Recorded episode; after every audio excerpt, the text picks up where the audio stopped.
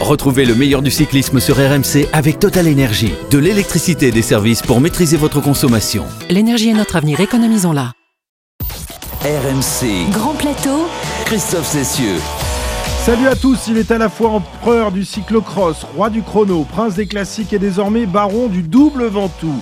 Wout van Aert a remporté cet après-midi l'une des étapes reines de ce Tour de France qui pour la première fois de son histoire gravissait à deux reprises le géant de Provence. Van Aert qui année après année progresse sur tous les terrains. A-t-il seulement une limite? Eh bien on se posera la question ce soir dans Grand Plateau. Les limites justement, eh bien on pensait que Pogachar n'en avait pas et pourtant aujourd'hui le maillot jaune a perdu du terrain dans l'ascension avant de le récupérer dans la descente, mise en difficulté par un jeune coureur danois nommé Jonas Vingegaard. Le poids plume de la Jumbo a-t-il relancé le suspense dans ce tour? On ouvrira le débat dans notre partie de manivelle. Tout cela sans oublier les difficultés de David Godu, malade, qui a cédé beaucoup de terrain. Groupama vit un tour cauchemar, on y reviendra. Toute l'équipe est en place pour parler de tous ces débats, à commencer par notre druide en pole position comme tous les soirs. Salut Cyril Oui, bonsoir Christophe, bonsoir à tous. Et Cyril Guimard qui avait donné le bon pronostic aujourd'hui, il faut le signaler. Euh, notre ami Jérôme Coppel, une nouvelle fois, est passé à côté euh, de la victoire d'étape. Tu avais parié sur qui déjà? Carapace, j'étais pas loin. Ah, t'étais pas loin.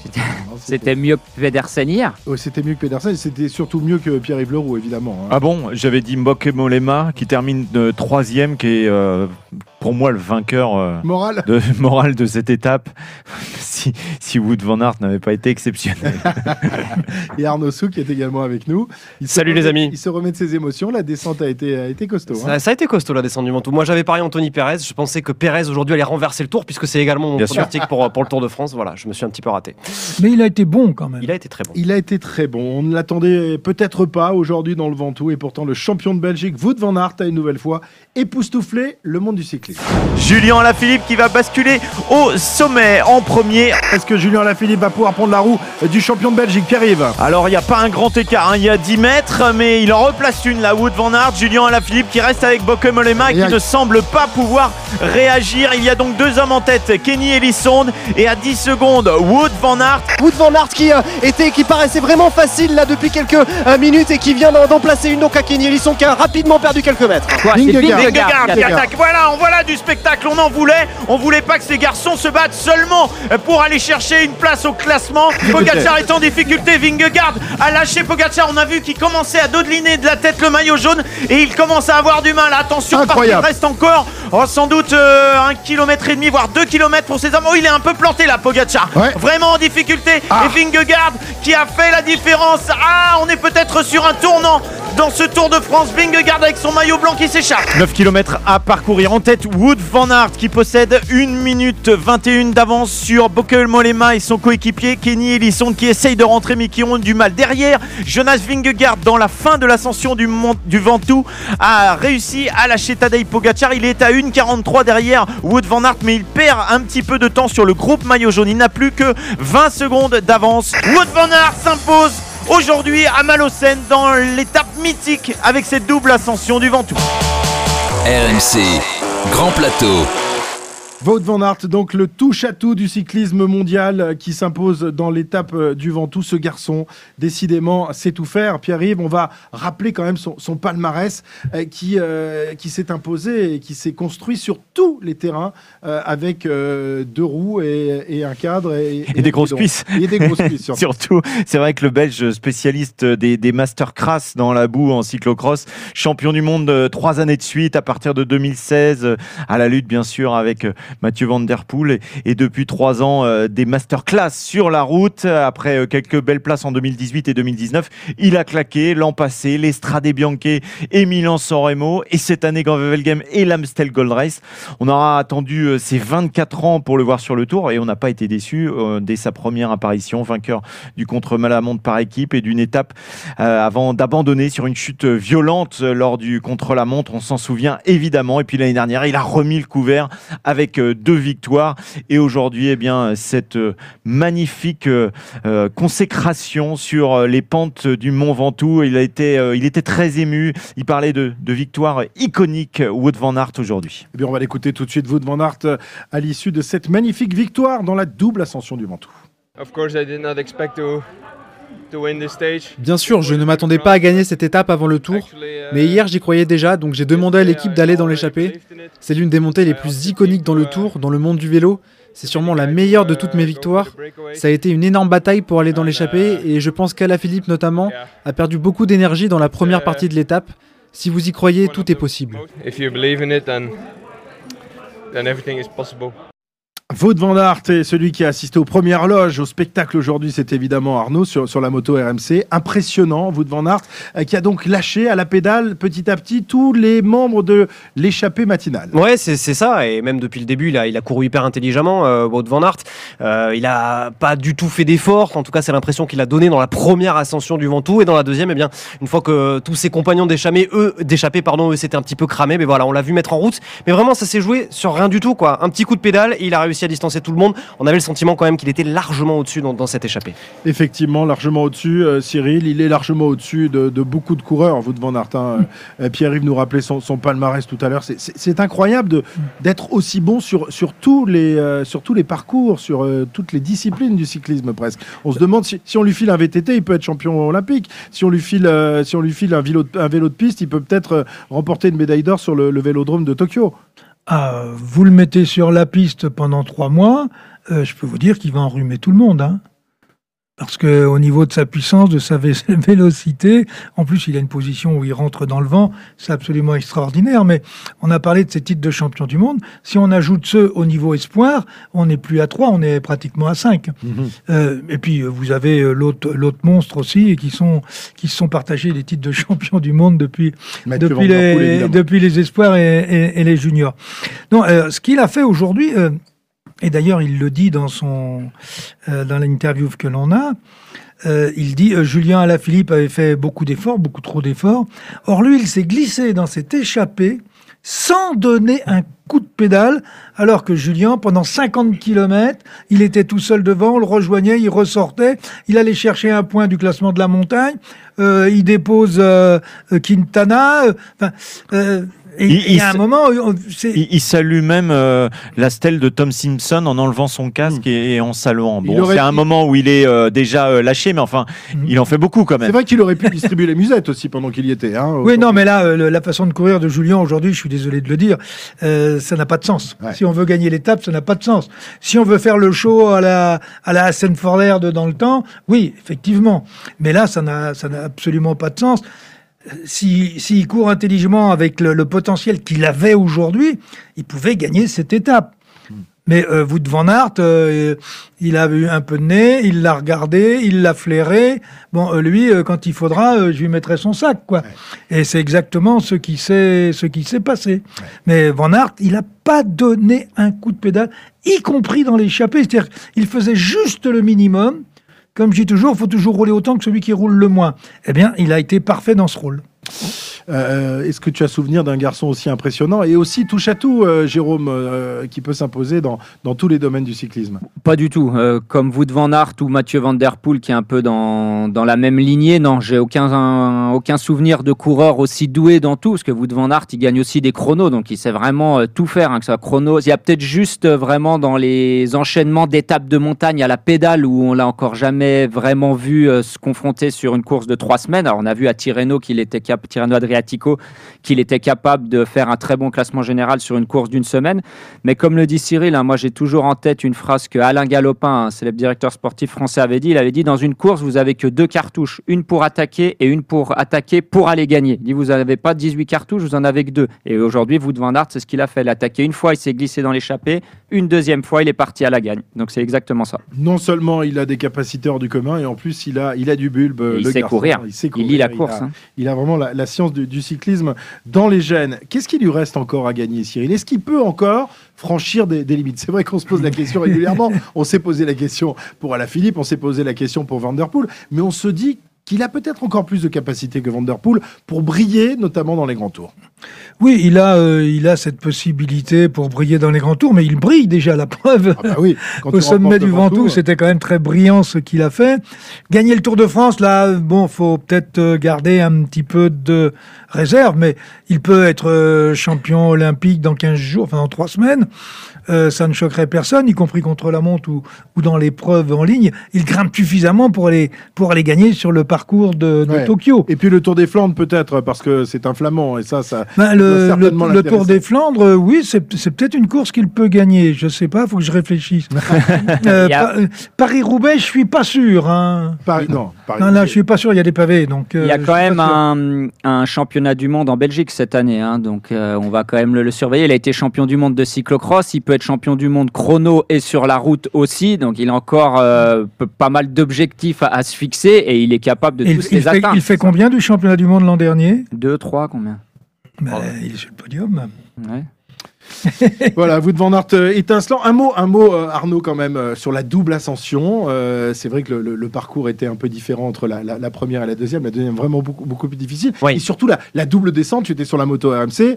euh, tu nous le disais tout à l'heure, tu as fait un petit peu d'huile. Il faut dire que les vitesses atteintes par les coureurs étaient tout simplement hallucinantes. On a Je crois frôlé les 100 km Je crois qu'on a frôlé les 100 km/h aujourd'hui. C'était 97 km/h, il me semble, la, la plus haute vitesse euh, enregistrée. C'est vrai que même derrière un, un Pierre Roland, par exemple, dans la première descente du Mont Ventoux, qui est quand même pas censé être le meilleur descendeur du peloton, on était très clairement à, plus de 85 km/h de manière assez régulière. Donc oui, on est déjà sur la moto, c'est euh, compliqué. Donc on imagine euh, les coureurs ce qu'ils endurent aussi, parce qu'en plus la descente elle est extrêmement longue. hein. c'est euh, une quinzaine de, kilomètres, donc même un petit peu plus, mais en tout cas une quinzaine où c'est vraiment très très pentu. Donc on, voilà, ça, laisse ça laisse imaginer ce que les ce que les coureurs endurent, tout- devoir tout le temps être à la relance, parce qu'en plus c'est vraiment une descente extrêmement technique. C'est-à-dire on se contente pas d'aller vite. Il y a aussi des des, des, grosses courbes, des des grandes épingles, et des virages en S. Enfin bref, c'était vraiment euh, ouais, une sacrée descente.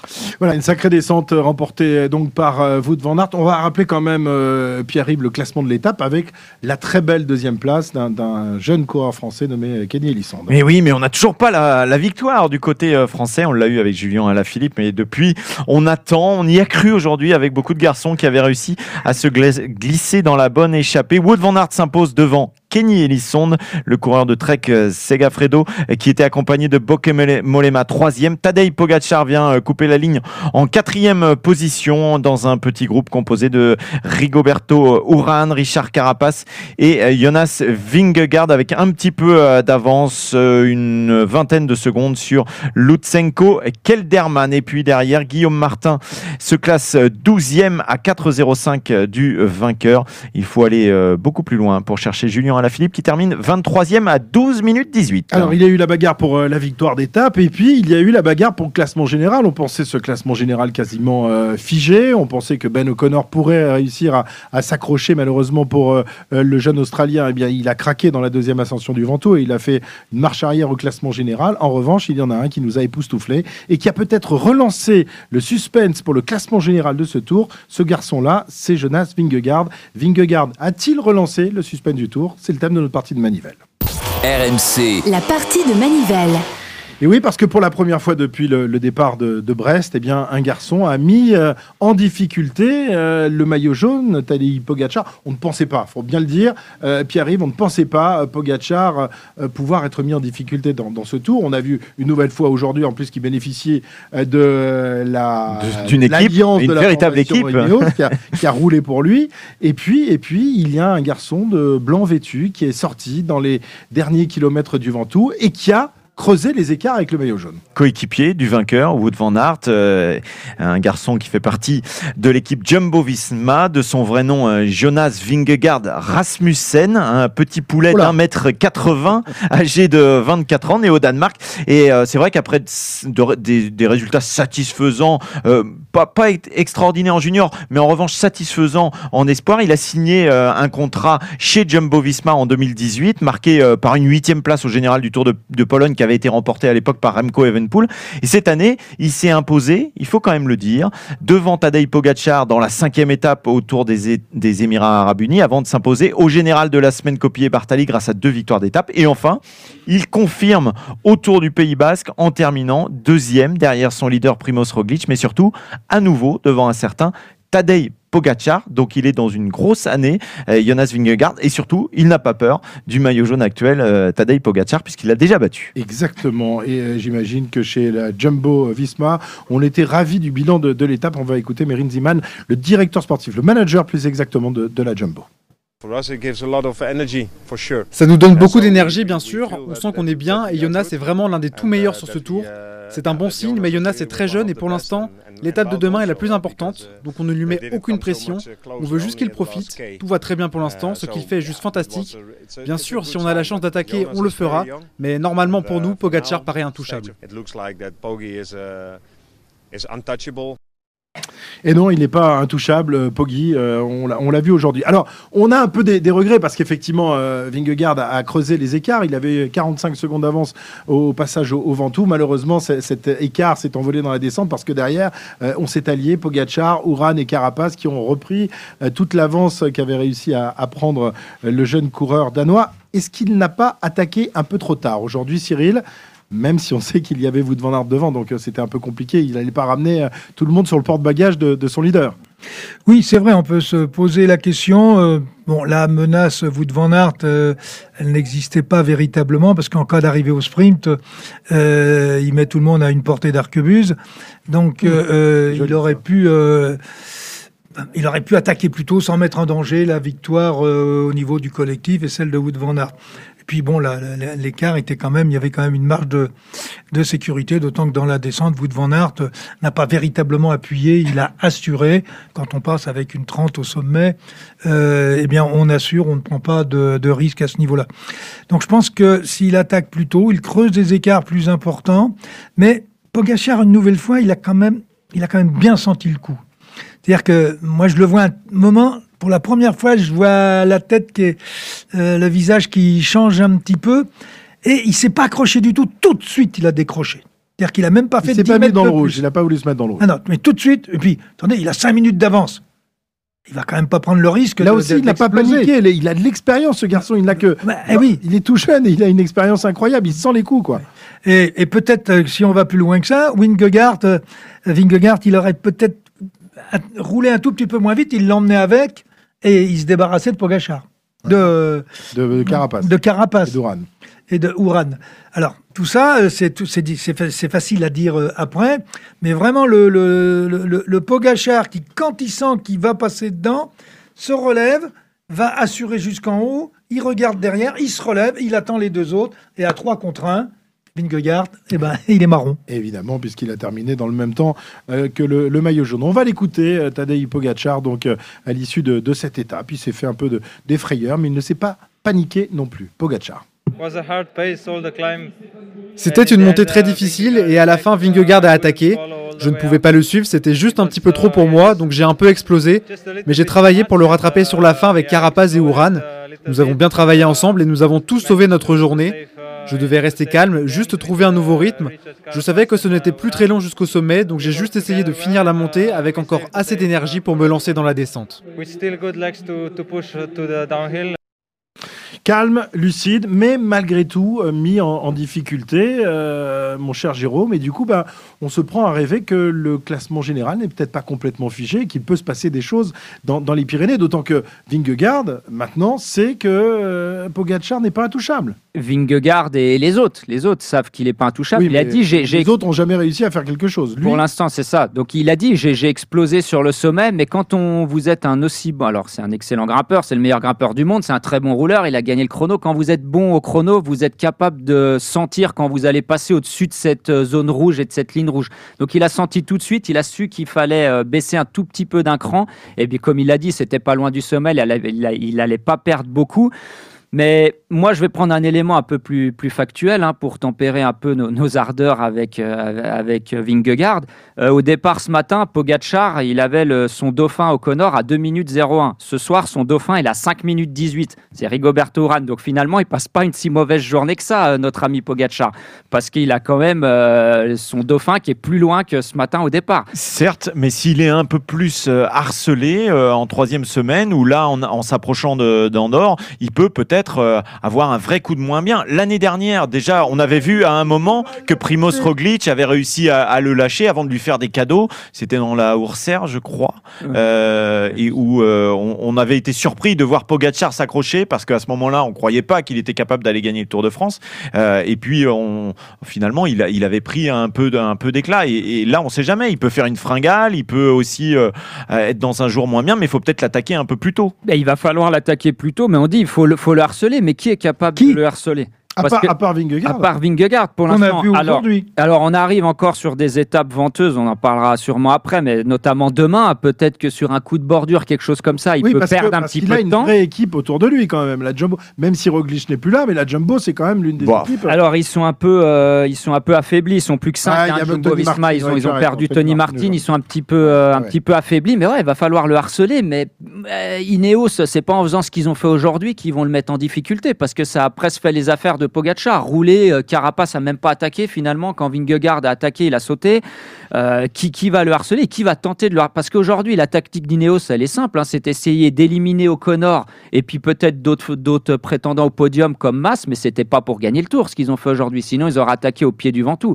Donc, ils jouent déjà la deuxième place. Et Ineos, on est, c'est en plus Brailsford qui le disait au départ. euh, attendez-vous à l'inattendu. Euh, Pour l'instant, il y a rien d'inattendu dans ce qu'ils font. Je suis désolé. Si ce qu'ils ont fait aujourd'hui était inattendu. Ouais, inattendu. Oui, tu- rouler pour Pogacar, ouais. Tu disais pendant, pendant le direct, je ne comprends plus rien au vélo. Bah non, alors peut-être qu'avant je comprenais déjà pas grand-chose, mais, mais alors là c'est en- On n'osait pas te le c'est- non, mais et Vingegaard, ouais, peut-être s'il avait pas Van Aert devant, il aurait peut-être tenté parce qu'il est jeune, il a rien à perdre. Des tours, il va venir en refaire d'autres. Euh, on espère qu'il aura plus d'opportunités dans les étapes à Andorre ou dans les Pyrénées pour attaquer de plus loin. Quel scénario alors? Quel scénario envisagez-vous pour, pour les jours à venir, Arnaud? Bah, moi, ça me paraît compliqué quand même de renverser la, la montagne. Euh, encore une fois, on- Jérôme le dit, il y, a, il y a quand même 5 minutes, plus de 5 minutes d'avance. Enfin, je, je vois difficilement comment euh, Pogacar pourrait perdre 5 minutes. Alors certes, il reste euh, plusieurs étapes de montagne et j'étais en train de regarder justement les profils euh, pyrénéens, mais enfin bon, il y en a une qui n'en est pas vraiment une, celle de Saint-Gaudens. Donc même s'il a des défaillances, enfin, je vois pas, je vois pas à quel point il pourrait perdre autant de temps sur sur ces et, et surtout, est-ce qu'ils vont être capables aussi d'être au top Bah, les- les on a rivaux? vu des ça, coureurs du top 10 aujourd'hui prendre 25 minutes. Oui, oui, oui. Mais si tu veux, oui. Bah oui. J'y crois, moi j'y crois jamais. Sincèrement, j'y crois moyennement. Voilà, Non, puisque tu me poses la question, moi Tant que euh, la ligne à Paris est pas passée, on va toujours y croire. Heureusement d'ailleurs, il reste quand même des étapes. Mais euh, bientôt, euh, l'équipe de Ouran Education First, ils vont faire ce qu'a fait Ineos maintenant. hein. Si euh, Vingegaard part devant, qu'est-ce qu'ils vont faire? Ils vont se mettre derrière à la planche et ils vont aller sauver leur deuxième place ou essayer de la sauver. Ce qui a été vrai aujourd'hui. Ce qui a été vrai aujourd'hui. De la deuxième à la huitième place aujourd'hui au classement général, il y a deux minutes. Euh, tous les coureurs sont en, en deux minutes, donc il y a de la bagarre. Mm. Et cette bagarre-là, euh, on ne sait jamais. Peut-être que, euh, que que Pogacar peut peut en souffrir. Il y a de la bagarre, mais il y a ce que vous avez dans les jambes et ce qui est en train de rentrer petit à petit dans la tête de leurs adversaires. Euh, Carapace, aujourd'hui, il n'a pas attaqué. Il a attaqué deux fois. Une fois à Murduchon, une fois à Tignes. Il s'est fait contrer ou rattraper et il a pris un petit éclat derrière, donc il veut pas recommencer. Il Oui, mais aujourd'hui, tout le monde a vu que, Il y a le que- chrono. que Oui, mais- Pogacar mais qui pouvait avoir Qui des adversaires. Il y en a Bah, qu'un qui a pu attaquer. Il y en a déjà, il y en a qu'un qui a pu suivre Vingegaard, c'est Pogacar. Et ensuite, il a sauté. Oui, et mais parce que, la parce que Vingegaard, Vingegaard aura les mêmes jambes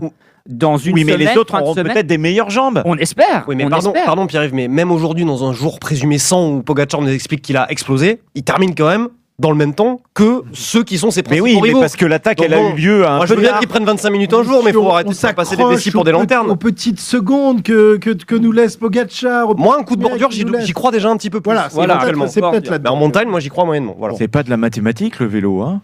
Bah, un petit peu, un petit peu. Mais Ce non, matin, il avait non. 2 C'est de minutes la voile. 08 Le vélo, d'avance. Maintenant, il en a oui. 5 minutes 18. La voile mathématique. Mais Chaf, quand j'écoute votre discours, vous souhaitez que Pogachar Non, perde. pas du tout. Mais- On souhaite qu'il y ait du suspense et que la gagne du tour euh, se joue euh, finalement dans le chrono de, de Libourne. Voilà. Eh, ça va pas souhaite. être toutes les années comme 2020, malheureusement. Ça serait beau hein, que ça se joue euh, toutes les années comme l'année dernière. Malheureusement, Ou ça même sera comme pas en toujours le 2019, cas. où ça se joue quand même à, à deux jours de l'arrivée. Mais- même En tout cas, si personne n'y croit dans le peloton, Dans le chrono, il fait troisième Vingegaard. hein. Oui, oui, d'accord. Mais enfin bon, il a- Non, mais- si, si c'est son seul rival dans le chrono, à Pogacar, enfin voilà. bah, il suffit Ah, d'un. Il quand même pas beaucoup. il suffit d'un pour être deuxième. De, de rival, comme l'année dernière, Roglic. Non, mais euh, c'est vrai qu'un petit coup de bordure, il perd un peu de temps, un petit jour un petit peu moins bien, il leur perd un petit peu et le suspense est relancé. On espère. Tiens, on va écouter Julien Jourdi, le directeur sportif euh, d'AG2R Citroën, justement, euh, sur euh, le tour est-il relancé? Ça va donner de l'espoir au Tour de France. Il reste encore euh, beaucoup d'étapes difficiles, notamment dans les Pyrénées. Que le maillot jaune soit mis en difficulté par un jeune coureur en plus. Euh, donc c'est clair que le Tour de France n'est pas fini. On sait, on connaît la difficulté. Aujourd'hui, Ben a, eu, euh, a été mis en difficulté dans le Ventoux. Chaque coureur peut l'être à un moment donné. Donc c'est clair que je ne veux pas dire que le Tour de France est relancé, loin de là. Mais là, on voit des, prémices. Hein. La fatigue, honnêtement, je, pense qu'il n'y a aucun coureur qui a passé la journée tranquille aujourd'hui. Voilà, donc euh, les jours s'accumulent, la fatigue s'accumule et on peut s'attendre à, beaucoup de choses. Et c'est clair qu'il reste 10 euh, étapes, donc euh, le suspense est encore là. Le Tour de France n'est pas encore fini. Ça nous redonne un peu de, morale, évidemment, avant de passer dans les Pyrénées dans, quelques jours. Petit mot tout de même euh, de ceux qui ont été les, grands battus du jour. Une nouvelle fois, la formation Groupe FDJ et son leader, euh, David Godu, malade, euh, qui a vomi sur la route et qui a pris un, gros éclat au classement général. Il était dixième ce matin.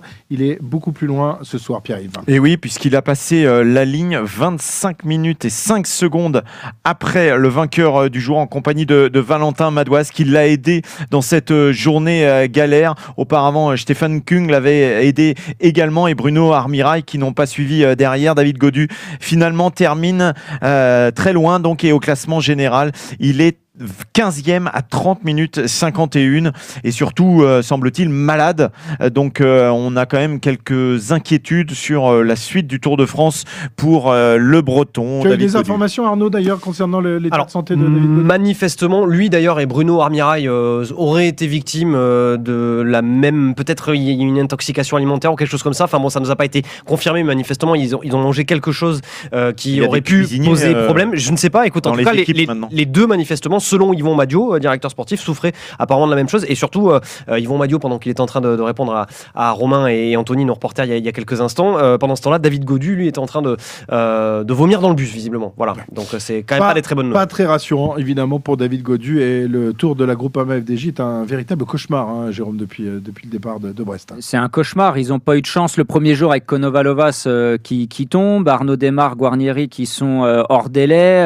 voilà, maintenant David Godu qui va pas fort. Ils sont plus 4, mais ça, ça fait des dégâts. Hein. Ce, tour, aujourd'hui, on a perdu beaucoup de monde. Il y a quand même Jumbo Visma qui sont plus que 5, Groupama plus que 4, Lotto Soudal et Arkea Samsic aussi avec plus que 5 coureurs. Euh, il y a quand même d'abandon. Il, reste plus grand monde dans le tour. Hein. On va finir à combien, euh, Pierre-Yves bah, Ils sont euh, à 156 là petit peu plus de 150, mais c'est vrai que ça, ça, tombe comme des mouches. Et euh, juste pour avoir une indication, euh, les 30 premiers coureurs sont en, sont en une heure. Ça veut dire qu'il euh, y a des écarts énormes. D'habitude, le 30e est quand même pas à une heure. Et là, au bout de 10 jours de course, ça fait beaucoup.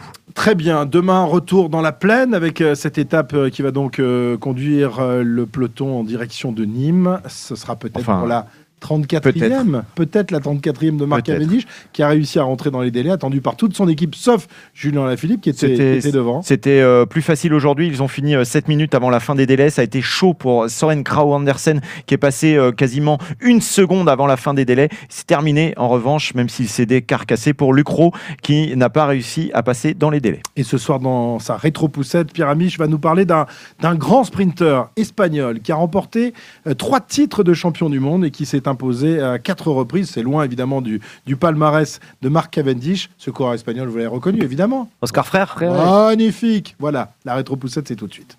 C'est à Zandvoort, en Hollande, que se déroule le championnat du monde de cyclisme. RMC. André Darrigade est le plus rapide au sprint.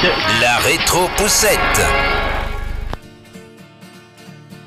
Avant lui, il n'y avait pas eu grand-chose et depuis lui, il n'y a même plus rien du tout. Oscar Freire, l'incongruité ibérique aura porté sur ses épaules tous les espoirs espagnols dans les étapes de plat, seul et unique grand sprinter de l'histoire de son pays. Tout démarre pour Oscar en 1999. L'Espagnol n'a que 23 ans, il n'a gagné qu'une modeste étape du Tour de Castille et Léon en carrière et, blessé depuis long mois, il n'a couru que 11 jours au moment des championnats du monde 1999. Mais l'équipe d'Espagne connaît des défections et il se retrouve, un peu par hasard il faut le dire, au départ, à Vérone. Sprinter prometteur, talentueux mais sans aucune référence, il profite alors de deux choses qui deviendront ses armes.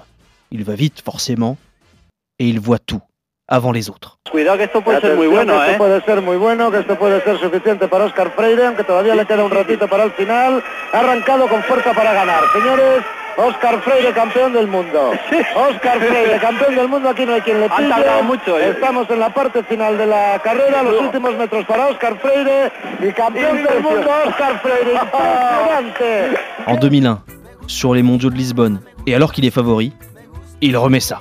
Freire que tiene que remontar tras el alemán, está a su rueda, ahí está la remontada de Eric Zabel, ahí viene Freire muy fuerte, atentos Por el Eric otro lado. Zabel, por el otro lado puede ganar Oscar Freire, atentos que Oscar Freire va adelante, Oscar Freire, Eric Zabel, Oscar Freire, Oscar Freire, Oscar Freire ganó C'est donc avec le maillot arc-en-ciel de champion du monde qu'il débarque pour la première fois sur le Tour de France. Une étape pour apprendre, et dès la deuxième, Frère fait la leçon au vieux briscard. Eric Zabel est encore là dans son maillot vert avec Hondo devant lui, avec Robbie McEwen. Ils se sont touchés, McEwen et Zabel. Ils sont là devant. Et Oscar Fréré, Oscar Fréré juste derrière. Hondo laisse la place. Zabel, Robbie McEwen ou Oscar Fréré. Oscar Fréré, le champion du monde qui s'impose devant Robbie McEwen et devant Eric Zabel, le champion du monde espagnol pour son premier Tour de France qui s'impose dès la deuxième étape. Premier vainqueur d'une étape avec le maillot de champion du monde sur le Tour depuis Hino en 81.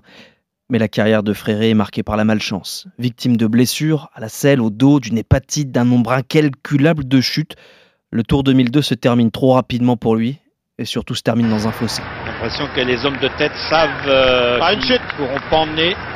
Une chute tirée, une chute dans le peloton. Chute au milieu du peloton qui a complètement euh, cassé le peloton parce qu'elle était vraiment au milieu du peloton cette chute. Beaucoup de coureurs Oscar Ferré dans le fossé et euh, ça a l'air assez euh, sérieux là pour Oscar Ferré. Incroyable mais vrai, sur les 17 grands tours qu'il va disputer, Fréré n'en terminera que 4. Et si la saison 2003 est décevante, bien qu'il termine enfin un grand tour en 2004, Fréré prouve qu'il peut gagner d'autres monuments que les mondiaux. Sur Milan-San Remo 2004, il réalise le plus grand braquage de l'histoire. ai 200 metri Petacchi davanti. Zabel prova a replicare. Zabel e Freire. Freire sulla destra. E Zabel e forse ha alzato le braccia troppo presto Zabel. E Freire può averlo bruciato sul traguardo. Da Radio Corsa è già stato controllato il photo finish. Notate Petacchi con Zabel e Freire. Zabel Forse se non avesse alzato le braccia, Oh. vedete il colpo di reni di Oscar Freire. L'image est folle. Eric Zabel, certain de sa victoire, ouvre les bras à 15 mètres de la ligne. Fréré ne lâche rien et arrache la victoire d'une demi-roue. La honte accable l'Allemand. Zabel prendra sa revanche sur la Vuelta où il décroche le maillot du classement par points, loin devant Oscar Fréré. La belle aura donc lieu sur les routes du championnat du monde, à Vérone, encore. Et comme cinq ans avant, Fréré est le plus fort. Ahí va Valverde y Freire, segundo y tercero, impresionante. Ahí Ahora va, ahora sí ya. que va Valverde. Valverde lanzando la llegada, Freire que está aguantando bien, vamos a ver si se abre el campeón del mundo. Valverde, se abre, eh, se abre Freire para la victoria. Bueno, Oscar. Aguantando Freire la victoria, aguantando Freire la victoria, campeón del mundo. Campeón del mundo de nuevo Oscar Freire, Paolini, medalla de plata. Alors le triple champion du monde a un objectif ultime, ramener le premier maillot vert de l'histoire pour un Espagnol. Et le Tour 2006 lui offre cette opportunité. Tom Bolan taking on Eric Zabel. Then comes Oscar Freire. And now comes Robbie McEwen. Where does he find the strength from? Oh, and I don't know who won that. And I think Ro- Robbie thinks it's Oscar Freire. Well, Phil will have to have a side shot of that. They were all Oh. in a line on the road. I'd have to think it must have been Oscar Freire. Malgré son talent, cette neuvième étape du Tour 2006 sera la seule et unique victoire de sa carrière en vert. Peu importe. À Paris, c'est lui qui arrache la tunique devant Torushoft. Et Zabel, toujours lui.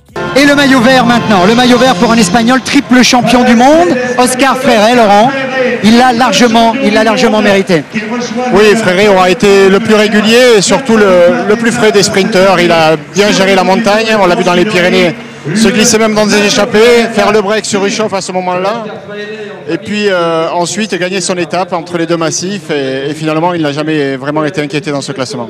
Oscar Freire ne gagnera plus jamais une étape sur le Tour. Son ultime succès, lui, se fera sur les routes de Milan-San Remo en 2010. Freire restera jamais comme le premier et le dernier vainqueur du maillot vert espagnol, un surdoué du sprint qui aura été blessé presque la moitié de sa carrière et qui n'aimait ni la pluie ni s'entraîner. Heureusement pour les autres. Oscar Freire, donc euh, le triple champion du monde, triple vainqueur de, Milan-San Remo, qui n'a terminé que 4 courses de, de 3 semaines dans sa carrière. Euh, voilà, euh, souvent, souvent blessé, souvent victime de chute. Pierre nous l'a raconté euh, dans, dans sa rétro-poussette. C'était malgré tout un, un sacré coursier. Euh, demain, donc, eh bien, peut-être la 34e, peut-être le record de Merckx égalé à l'arrivée à Nîmes d'une étape qui s'élancera de Saint-Paul-Trois-Châteaux. On se retrouve évidemment demain pour le direct à partir de 14h. Qu'est-ce que tu veux encore dire Bah, on se dit ciao, puisque c'était lui qu'on entendait à l'instant, Manu. Manu Ciao. Bah oui, forcément. Il est fort, ce-. Il est impressionnant. Bonne soirée, à demain euh, pour le, pour le direct et pour Grand Plateau évidemment, à télécharger à partir de 20h, 20h30. Ciao, ciao. RMC, Grand Plateau. Retrouvez le meilleur du cyclisme sur RMC avec Total Énergie. De l'électricité et des services pour maîtriser votre consommation. L'énergie est notre avenir, économisons-la.